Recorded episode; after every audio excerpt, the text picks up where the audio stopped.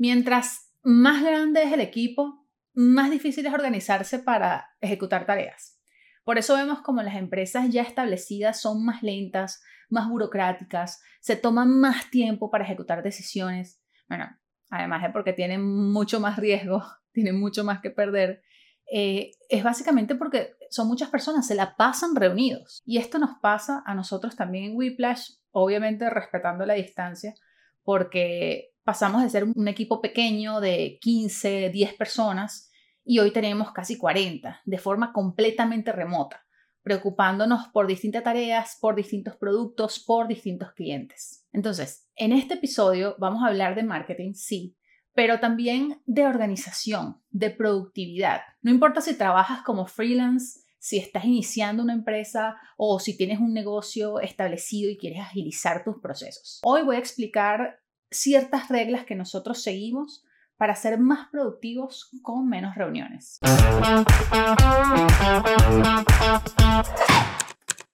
Hola, ¿qué tal? Yo soy Marjorie Haddad. Bienvenidos a Refresh, un podcast de Whiplash que está intentando reinventarse también de una forma más conversacional, si se quiere, de hecho, esta es la segunda vez que grabo el intro porque mi cerebro está tan acostumbrado a editar los videos, a intentar generar comentarios que solo funcionan con cortes de edición, que soy básicamente incapaz de salirme de un guion, eh, de generar ideas fluidas. Y eso no puede ser.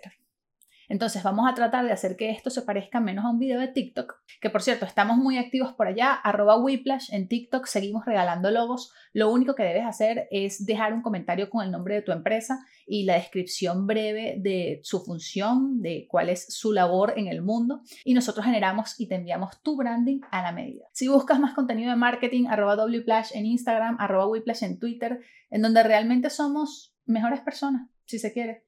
Yo creo que Twitter es la red social en donde hacemos más amigos, es donde además nos reímos con ustedes y en donde soltamos ideas que llegan así al momento.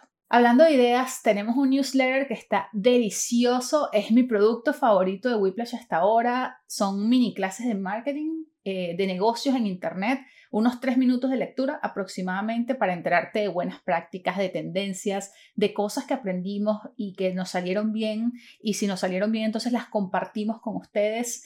Todo esto con muchos dibujitos. Te puedes registrar gratis en newsletter.whiplash.com y además allí puedes leer las, las ediciones anteriores para terminar de convencerte de esta maravilla de contenido que va a llegar religiosamente todos los jueves a tu bandeja de entrada. Ahora sí, eh, las reuniones son una pérdida de tiempo, las reuniones constantes. Yo creo que de lo mejor que dejó la pandemia fue la naturalización de este trabajo remoto. La gente se acostumbró a trabajar así y le gustó y eso está bien, pero lo peor fueron las videollamadas de una forma insana, ¿no? El abuso a las videollamadas, porque si tú inviertes tu tarde en cuatro reuniones, entonces, ¿cuándo vas a trabajar? Y sí, puede que esto tome solo dos o tres horas de tu jornada laboral, pero mentalmente quedas exhausto.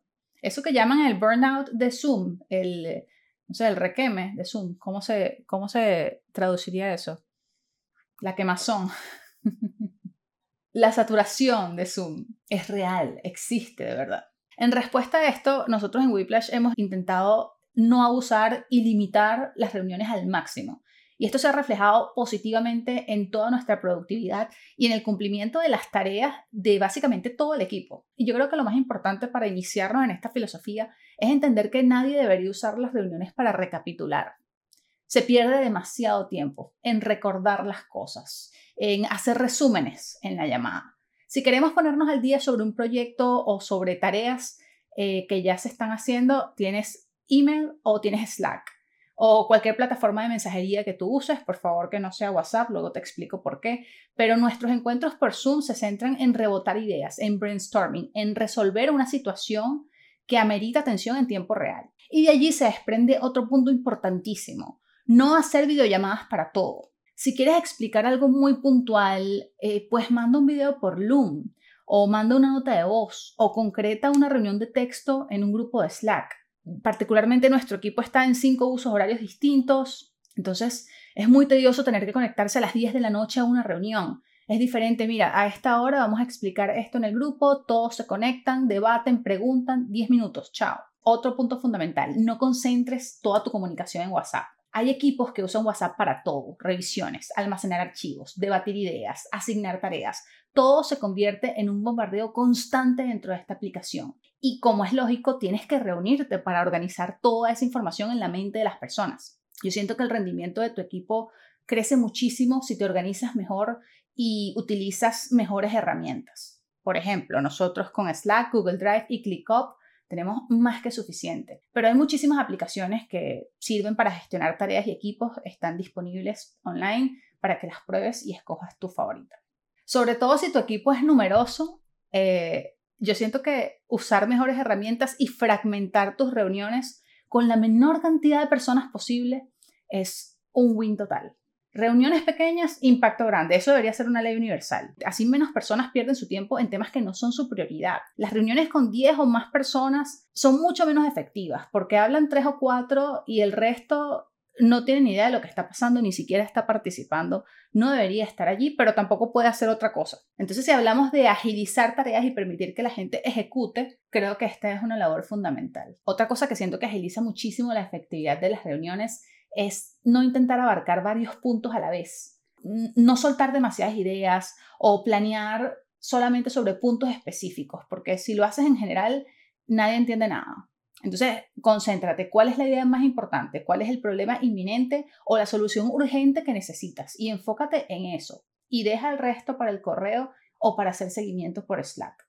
Otro punto que a mí me parece fundamental es organizar uno o dos días a la semana máximo para reuniones, que siempre sean los mismos días. Por ejemplo, yo me reúno solo los martes y utilizo ese día completo para generar interacción por Zoom, ya sea con el equipo o con los clientes, eh, cuando sea necesario, por supuesto, pero el resto de la semana me concentro en ejecutar las labores que se plantearon en esa reunión o en grabar y hacer estos videos para ti.